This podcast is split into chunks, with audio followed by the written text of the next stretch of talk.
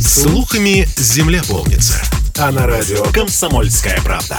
Только проверенная информация. Я слушаю «Комсомольскую правду» и тебе рекомендую.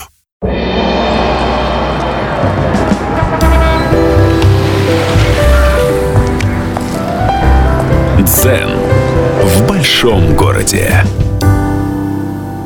12 часов 3 минуты в Калининграде, понедельник, снова открывается комната психологической разгрузки. Добрый всем день в эфире.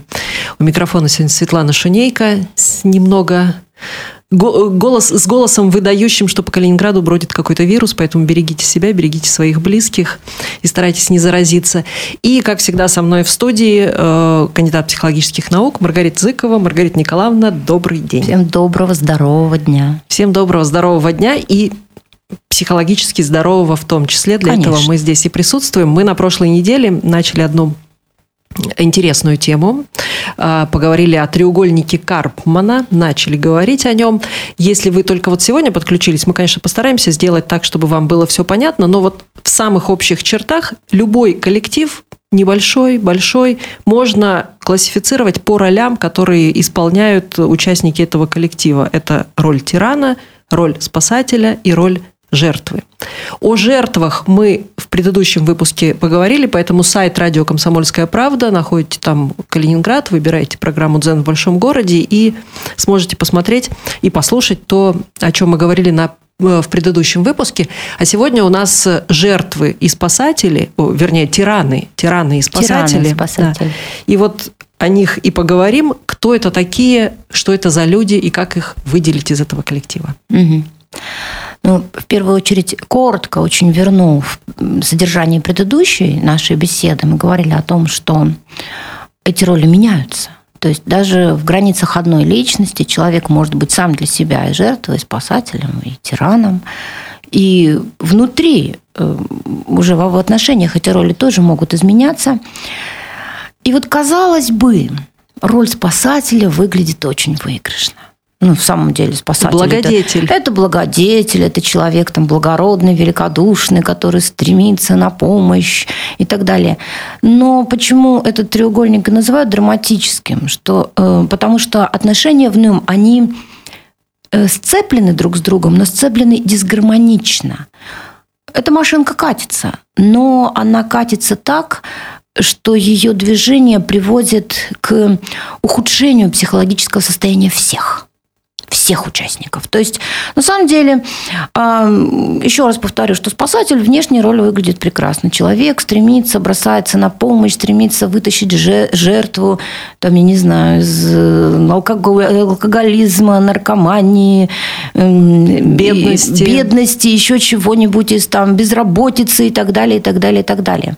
Но а, спасателя от помощника. Вот помощник – это очень продуктивная роль. Помощник, человек там заботливый – это продуктивная роль, и это роль свойственная настоящему человеку, зрелой личности. Спасатель стремится это сделать не столько для жертв, сколько для себя. Потому что вот это вот спасение или спасание – это единственное, что дает ему вообще чувство самоценности. То, то есть у него есть блокнотик, в котором он ставит да. галочку. Да. Спас. Сегодня спас. Да. Совершил подвиг с утра. Соверш... Встал с утра, совершил подвиг. И э, чаще всего спасатель заигрывается до такой степени, что он начинает буквально причинять добро. То есть вот он уверен, что вот он будет спасать, вытаскивать. Он знает, как нужно Он знает, человека. как нужно. И вот в этом «я знаю, как нужно» роль спасателя парадоксально смыкается с ролью тирана. То есть вот тиран всегда знает, как нужно. Очень часто, кстати, тиранами становятся э, люди, выросшие по типу вот такой э, пуп земли, центр семьи и так далее, и так далее. Ну, то есть есть мое мнение, есть неправильное мнение. То есть у одного ребенка в семье большой шанс вырасти тираном? Как у любого, как и не у одного. Тут вопрос в стратегиях родительского воспитания. Вот. И э, вот спасатель начинает упорствовать. Мало того, Иногда в таких отношениях дело доходит до того, что спасатель намеренно наносит некий вред жертве для того, чтобы она оставалась жертвой, а иначе кого он будет спасать? Вот э, давайте посмотрим сейчас на, на очень известном примере. Слушатели могут сами обратиться к этой замечательной книге. Это «12 стульев» Лизы и Коля Калачевой. А, помним прямую мотивацию Коли. Коле не хватает денег. Он зарабатывает, но ему не хватает денег на то, на то чтобы содержать семью. Ну, в частности, на то, чтобы организовать нормальное питание. Поэтому он, он не может это обсудить с Лизой, потому что он боится, а вдруг, ну вот она скажет, что он там какой-то не такой, он там неуспешный. И он начинает прикрываться одновременно ролью тирана и ролью спасателя. Он ей говорит, что пойдем там в вегетарианскую столовую. Лиза говорит, нет, не пойду я есть фальшивого зайца. И он с горячностью, в которую не верит сам, потому что мы читаем, что все чаще перед его взором встает котлета мясная, да, он с горячностью говорит, как тебе не стыдно пожирать трупы убитых животных, цивилизация под маску культуры. Он еще спасатель, он вроде бы ее спасает от вот этого вот пожирания трупов, но он уже кто? Тиран. Он уже тиран. Ему остался, осталось сделать один шаг. И давайте вспомним, как реагирует Лиза. Лиза в этот момент, у нее есть все шансы стать жертвой. То есть, да, вот смириться с этим и что свойственно жертве? Делать не то, что ты хочешь. Но она говорит, нет, не пойду я есть, да, в слезах выбегает. И вспомним, чудесная сцена, описанная Ильфом и Петровым, покупает себе бутерброд с колбасой у торговки и чувствует себя счастливой. То есть вот э, от э, вот этой модели таких дисгармоничных отношений, давайте мы с вами все-таки, Светлана, перейдем к неким выходам из, от, вот из, этой, из этой такой дисгармоничной да, системы. При том, что да. у Лизы хорошо получилось выйти. Ну, у Лизы хорошо получилось, да не очень. Все-таки у нее есть черты жертвы, потому что, помните, она потом приходит в ресторан и спрашивает, да. а нет ли у вас чего-нибудь вегетарианского? Хотя тут-то у нее есть возможность заказать все, что она хочет. Так вот, в первую очередь а, что является показателем того, что вы ну, готовы выйти из этих дисгармоничных отношений? Неважно, какую роль вы в них играете. Это все три роли дисгармоничны. Что является показателем того, что вы готовы выйти или вы выходите? Понимание того или хотя бы ощущение того, что это неправильные отношения. Вот я бы не употребляла здесь слово некомфортно, да, это слишком общее слово. Вот есть ощущение неправильности этих отношений. Вот не так, да? А, и поэтому здесь для того, чтобы вот из этого начать выходить, надо признать очевидные вещи. О себе в первую очередь мы говорим, потому что в первую очередь надо выйти самому для того, чтобы потом за вами вышли, да?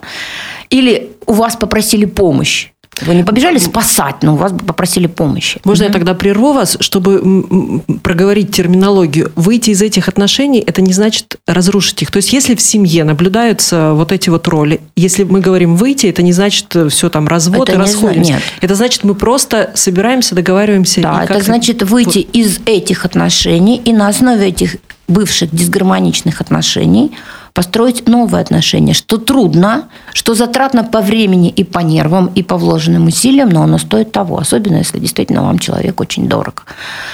А, так вот, первое. Признайте самую очевидную вещь. Вы человек разный. Разный. То есть э, что-то вам удается хорошо, и это след... имеет смысл признать. Вот, например, жертва считает, что она там везде плохая. Кстати говоря, она так декларирует, она может вовсе так не считать. Признайте, что вы разный. Что есть вещи, которые вам даются очень хорошо, и роли, которые вам удаются хорошо. Что, например, вы прекрасный коллега, что вы верный товарищ, э, что вы... И неплохо вяжете э, крючком. Да, что вы, допустим, там э, вполне заботливый отец, но вот роль мужа, например, вам пока не очень дается. В этом нет ничего страшного. Признать, что ты разный бываешь. Следующий шаг – это признать эту же возможность и право за другим. Он тоже разный. Да? И, кстати, очень продуктивным будет задать вопрос, признав, что другой разный и я разный, да? и что во мне есть разные грани. Задать себе вопрос, для чего я поворачиваюсь к этому человеку только одной грани? Вот, например, гранью жертвы, или гранью спасителя, или гранью тирана. Сложнее всего, кстати, это будет сделать тирану. Вот задать себе такой вопрос и подумать о том, почему. Что получается, такой... рухнуть с пьедестала, да. который сам создал. Да, это получается, э, по сути, признать э, за собой и право на ошибку, и э, признать ну, очевидную вещь, что никто никогда не бывает всегда прав, что и я ошибаюсь, и я бываю неправ. Вот. И это уже даст воздуха в отношениях. Второе. А задать себе вопрос о личных границах своих Это, как правило, вопрос к жертве. Жертва позволяет нарушать свои личные границы. И второй вопрос, не нарушаю ли я личные границы других. То есть вот меня не просили о помощи, я для чего лезу? Меня об этом не просили. Готов ли я оказать помощь или готова ли я оказать помощь, если меня об этом попросят? Да. Если меня об этом попросят, если вот так вот сойдется. Но насильственно причинять добро – это нарушать чужие границы. А, вот это, и третий такой вот шаг очень важный, да, то есть признать разный, признать в себе многогранности в другом человеке, спросить, почему поворачиваюсь этой гранью, спросить о личных границах себя и о личных границах другого человека и принять для себя идею ненарушения этих личных границ.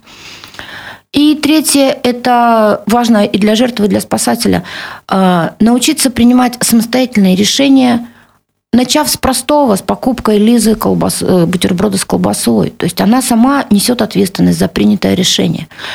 То есть буквально перестать жить на поводке. Разрешить себе э, жить свободно, задав хотя бы пока эти три вопроса, дальше вас обязательно выведет природная мудрость. Это была кандидат психологических наук Маргарита Зыкова. Каждый понедельник на радио «Комсомольская правда». Спасибо. Здорового дня.